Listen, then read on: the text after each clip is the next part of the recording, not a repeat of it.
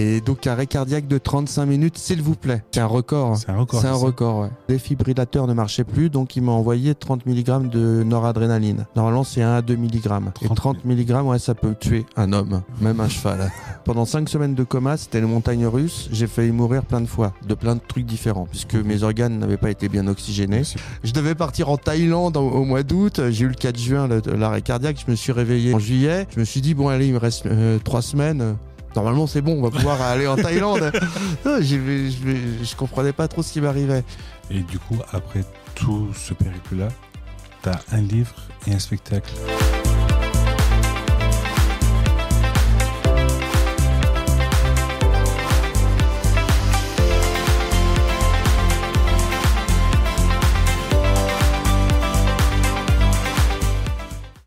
Bonjour et bienvenue dans une nouvelle vidéo de la chaîne Paris et Partagé. Aujourd'hui, nous sommes avec une nouvelle personne, une nouvelle histoire. Salut Olivier, Salut. ça va? Oui, ça va et toi? Ça va super. Ça va mieux? Ça va mieux, oui. Beaucoup mieux. Il fut un temps où ça allait pas très fort, je reconnais. Et surtout pendant 35 minutes. Pendant 35 minutes et pendant même 6 mois, on va dire. Après. Ouais, le temps de me refabriquer. C'est ça. Bon. Mais Olivier, qui es-tu? On va, En premier, on va te demander qui est qui est-ce que tu es. Après, on va te poser la question de qui est-ce qui t'est arrivé. Alors, je suis un, un poète et professeur des écoles, comédien, musicien et, et écrivain. Et j'ai eu un arrêt cardiaque à l'école. Et ça m'a donné un sujet pour faire, pour écrire une pièce de théâtre. donc voilà, c'était, c'est très bien tombé finalement. Et donc arrêt cardiaque de 35 minutes, s'il vous plaît. Hein, c'est, euh, C'est c'est un record. c'est un record. C'est un record, ouais. Mais 35 minutes, c'est- vraiment. Comment le corps a, a résisté pendant 35 minutes? Ça, f- personne ne comprend. Je pense qu'il y a des raisons métaphysiques, mais là, personne ne comprend. C'est-à-dire que j'avais rien pour faire un arrêt cardiaque. J'étais en pleine forme. Je faisais des examens tous euh, tous les ans. Donc, j'avais pas d'hypertension, pas de diabète, pas de Mhm. cholestérol. Euh, j'avais arrêté de fumer euh, 13 ans avant à la naissance de ma fille. Et puis, euh, voilà, mon cœur s'est quand même arrêté. Il y avait une hérédité du côté de ma mère. Mhm. Euh, ses frères et sœurs, ses quatre frères et sœurs ont eu des problèmes de cœur. Peut-être que c'est lié à ça. Moi, je, moi, je pense qu'il y a aussi euh, des raisons en effet métaphysiques. C'était un voyage initiatique. Peut-être que c'était un moment de ma vie. Il fallait que je passe par là pour, pour grandir. Sûrement. Voilà. Parce que de toute façon, c'est avec euh, ces choses-là que, tout le monde, en fait, c'est avec des chocs que les personnes ou se ressaisissent ou avancent encore euh, de plus forte, quoi. Oui, c'est ça. Je pense que c'est le. J'avais pas besoin de me ressaisir. Ça se ma vie se passait assez bien. Mhm. Je travaillais beaucoup puisque j'étais à 75% instit, à 75% artiste, donc je travaillais à 150%, tu vois. C'est peut-être ça. Ouais, ouais.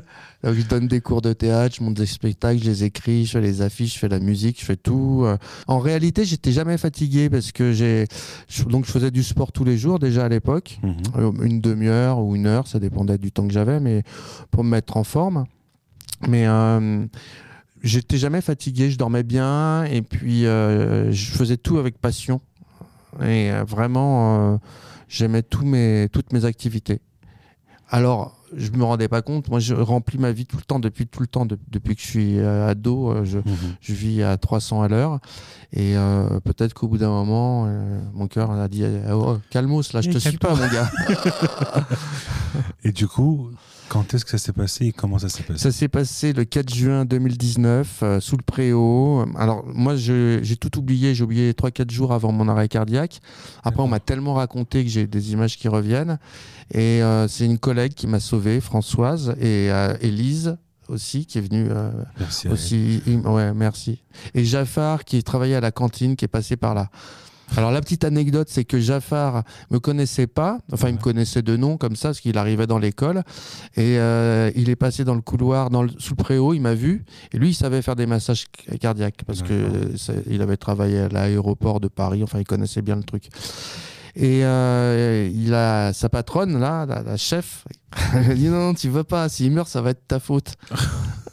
Et lui a- il lui a balancé les clés. Il allait chercher des clés. Je crois qu'il lui a balancé les clés. Il l'a pas écouté. et il est venu me sauver. Merci Jafar. Et on l'a viré. Aïe. Ouais, bah on il, a, on l'a- il a changé d'école, ce qui était pas plus mal parce qu'avec euh, avec l'espèce de tyran qui s'occupait de. Lui, de toute façon, il est allé sur loin tout ce qu'il croyait de bon. Ouais, voilà. Sauver une vie ouais, et, euh, ouais. Et franchement, c'est très physique de faire un massage. Et surtout, beaucoup de personnes ne l'auraient pas fait parce qu'aujourd'hui, Ouais. beaucoup de personnes pensent plutôt à leur pomme. C'est ok, peut-être une personne, mais il faut que lui nourrit peut-être sa famille. C'est il faut, son gagne-pain. Mais Ouais. euh, aujourd'hui, c'est comme dans la rue. Parfois, tu vois des- une personne en détresse, Mhm. tout le monde ne l'aide pas ou autre. Et malheureusement, la société est un peu plus euh, re- repliée sur elle-même, on va Ah dire. ouais, ouais. Mais parfois, tu as des personnes, j'appelle ces personnes des, des héros, Ouais, qui, qui osent quand même. euh, Bah, et aider. et- et, euh, Françoise, Élise et Jaffar sont mes héros. non, puis Jaffar, la première fois que je l'ai vu, je sortais du coma, tout ça, j'ai ouvert les yeux, il était seul dans ma chambre, j'étais en réa, parce que j'ai émergé, j'ai mis 3-4 jours à émerger. Je me suis dit, mais c'est qui ce mec? Il était habillé en blanc. Il fait, euh, mais vraiment hallucinant, quoi, avec les dents toutes blanches et tout. Je, mais c'est, je crois que c'était encore un personnage de mes cauchemars, parce que pendant cinq semaines, j'avais fait que des cauchemars avec des personnages incroyables. Je me suis dit, oh non, ça y est, je suis revenu là-dedans. Et il me fait, Inch'Allah, monsieur Maillet, vous êtes vivant. Je fais, je aussi, qu'est-ce qui, qui c'est ce mec? C'est un piège et tout. Et puis, il était super sympa. J'ai vu, j'ai compris que c'était, qu'il m'avait sauvé. Et- Mhm. Mais j'ai mis longtemps pour comprendre. Du coup, 35 minutes d'arrêt. Comment tu reviens à la vie? Eh bien, je reviens tout doucement. Hein, parce que euh, pendant cinq semaines de coma, c'était les montagnes russes. J'ai failli mourir plein de fois, de plein de trucs différents, puisque Mhm. mes organes n'avaient pas été bien oxygénés. Bien.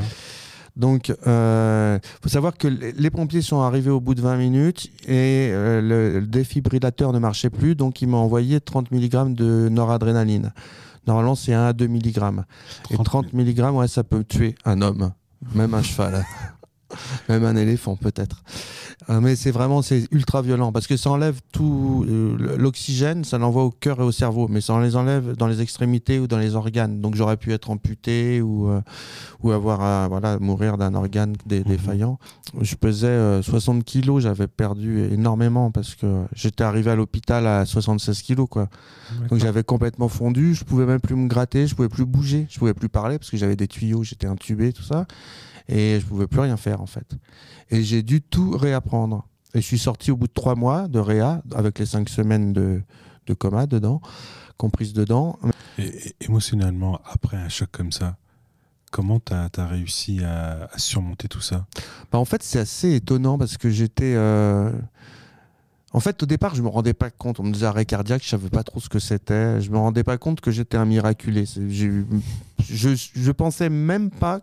L'idée que je pourrais jamais remarcher ne me venait pas à l'esprit. C'était vraiment euh, improbable pour moi. J'étais sûr. Ma femme m'avait dit tu vas voir, on va s'en sortir. Ça va être dur, ça va être long, mais on va s'en sortir.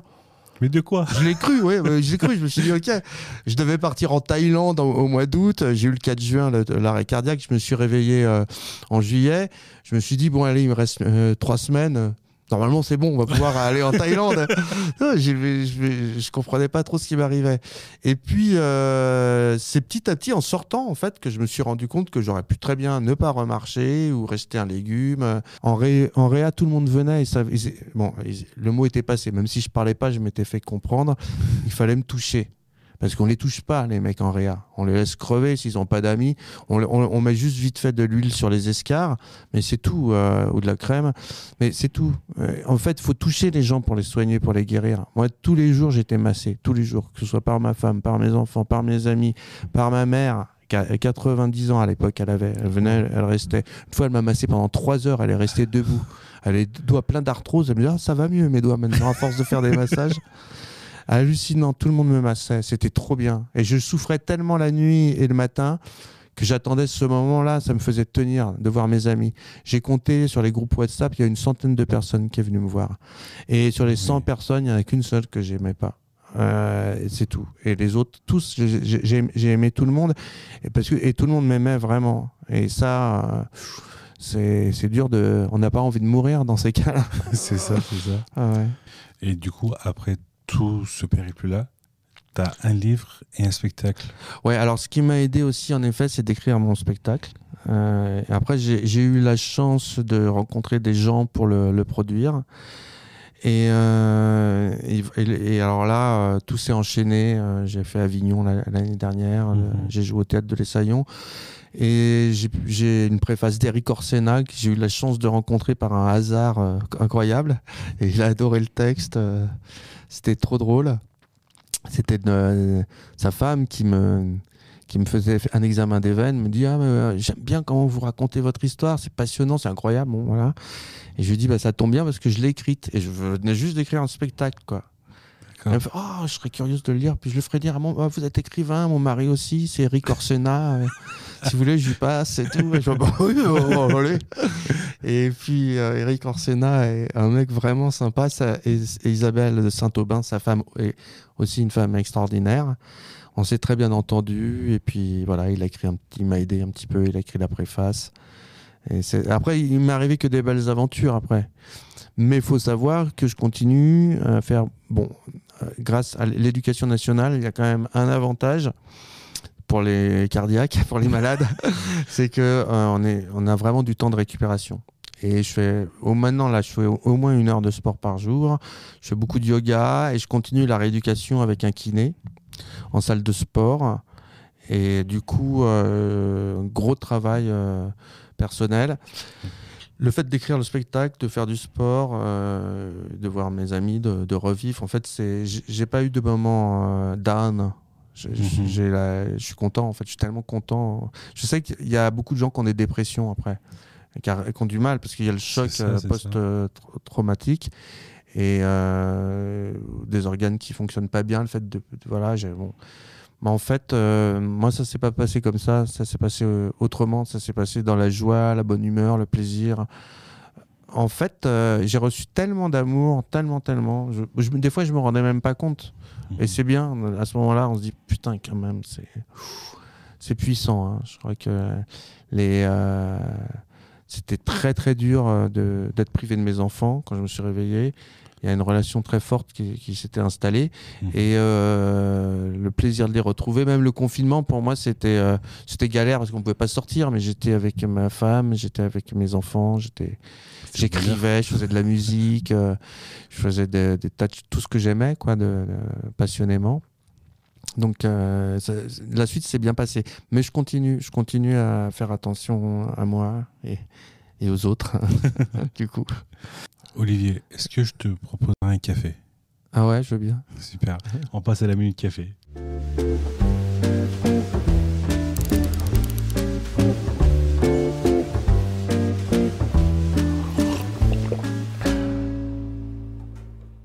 Olivier, voici ton café. Merci, merci. La minute café, c'est une minute euh, où on essaie de te connaître un peu plus, Non. euh, un peu plus tes goûts. euh. Alors j'aime le café, mais pendant quelques euh, semaines, j'ai- j'aimais ni le, café ni l'alcool. Impossible d'en boire pendant même euh, ouais pendant deux trois ouais, Parce que t'avais perdu le. Ouais, ça me, ça me, ça me dégoûtait. Mais du coup, aujourd'hui, tu peux reboire du café. Je, je suis redevenu l'ivrogne que j'étais. Et, euh, je bois du café. Olivier, quel est ton film préféré? Alors, je il y en a, c'est difficile, hein, mais euh, il y en a un que j'aime bien. Je vais le citer parce que je l'ai revu avec ma fille euh, qui est à l'hôpital. C'était assez cocasse. Et elle- ça faisait longtemps qu'elle euh, qu'elle devait le voir. J'attendais qu'elle soit un peu grande. Elle avait 13 ans. C'était Les Valseuses. D'ailleurs, pour mon enterrement, j'aimerais bien la musique de Grappelli euh, qui s'appelle Ballade. Euh, j'adore, j'adore la musique euh, de, de ce film. Et euh, j'adore, j'adore les valseuses. Toute l'histoire autour du, du- de ce film culte, les comédiens, le réalisateur, Blier, vraiment, c'est, c'est un grand film pour moi. ouais. Il m'a marqué en plus. Il m'a, il m'a, il a influencé ma façon de vivre, je pense. Je l'ai vu très jeune et euh, je crois que c'est, voilà. Super. Et euh, si je devais te poser la question de ta musique préférée? Alors, pareil, difficile. Euh, si j'ai un chanteur préféré, euh, en- j'en parlais d'un un chanteur français, parce que j'écoute beaucoup de musiques très différentes. Je vais parler d'Igelin, parce que il y a une histoire, c'est que euh, on, savait que j'adorais la musique et on me mettait sans arrêt de la musique quand j'étais dans le coma et, après. Sauf que en fait, j'en avais rien à foutre. Je pensais ni au film, ni, à lire, ni à rien, ni à, ni ni à écouter de la musique. Bon, ouais. on m'en mettait, c'était gentil. Mais la première fois que j'ai été ému par une musique, c'est une chanson de Jacques Higelin qui habitait juste à côté d'ici. Et euh, Jacques Higelin a écrit une, fille sur, une chanson sur sa fille euh, dans son dernier album qui s'appelle Elle est si touchante.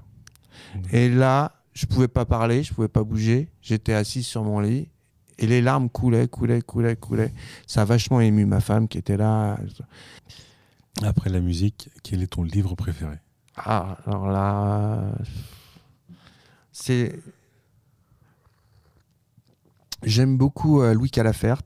Et ce qui me vient à l'esprit, sans trop réfléchir, c'est son livre Septentrion, qui est un livre, une, biographie qui a été interdite pendant longtemps. Il y a un ton, il y a un humour, un décalage. euh, J'adore.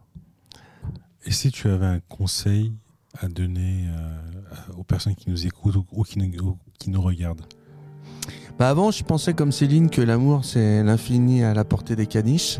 Et c'est vrai que c'est facile de dire qu'on aime. euh, ah ouais, l'amour c'est beau et tout. En fait, ça fait vraiment des dégâts l'amour, on le sait.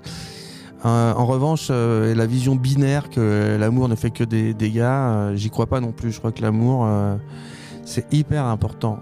C'est le meilleur ennemi de la mort.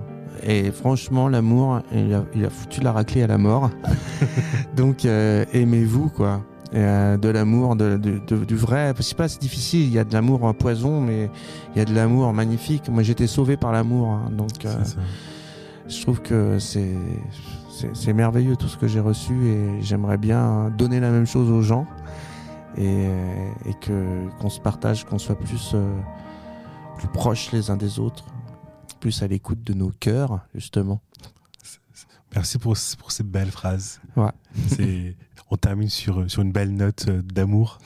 Je te remercie beaucoup, Olivier, d'être venu. Merci à toi de m'avoir reçu. Et euh, je vous remercie aussi d'avoir regardé la vidéo jusqu'à la fin. Si, si vous n'êtes toujours pas abonné, abonnez-vous et euh, mettez les notifications, la petite cloche. Et euh, likez la vidéo, mettez les commentaires. N'oubliez pas, on est aussi sur les plateformes de podcast, sur euh, Spotify, Apple Podcast, Google Podcast. Et n'oubliez pas, en parler, c'est partager et c'est en partageant qu'on en parle. Salut. En parler, c'est partager et c'est en partageant qu'on en parle.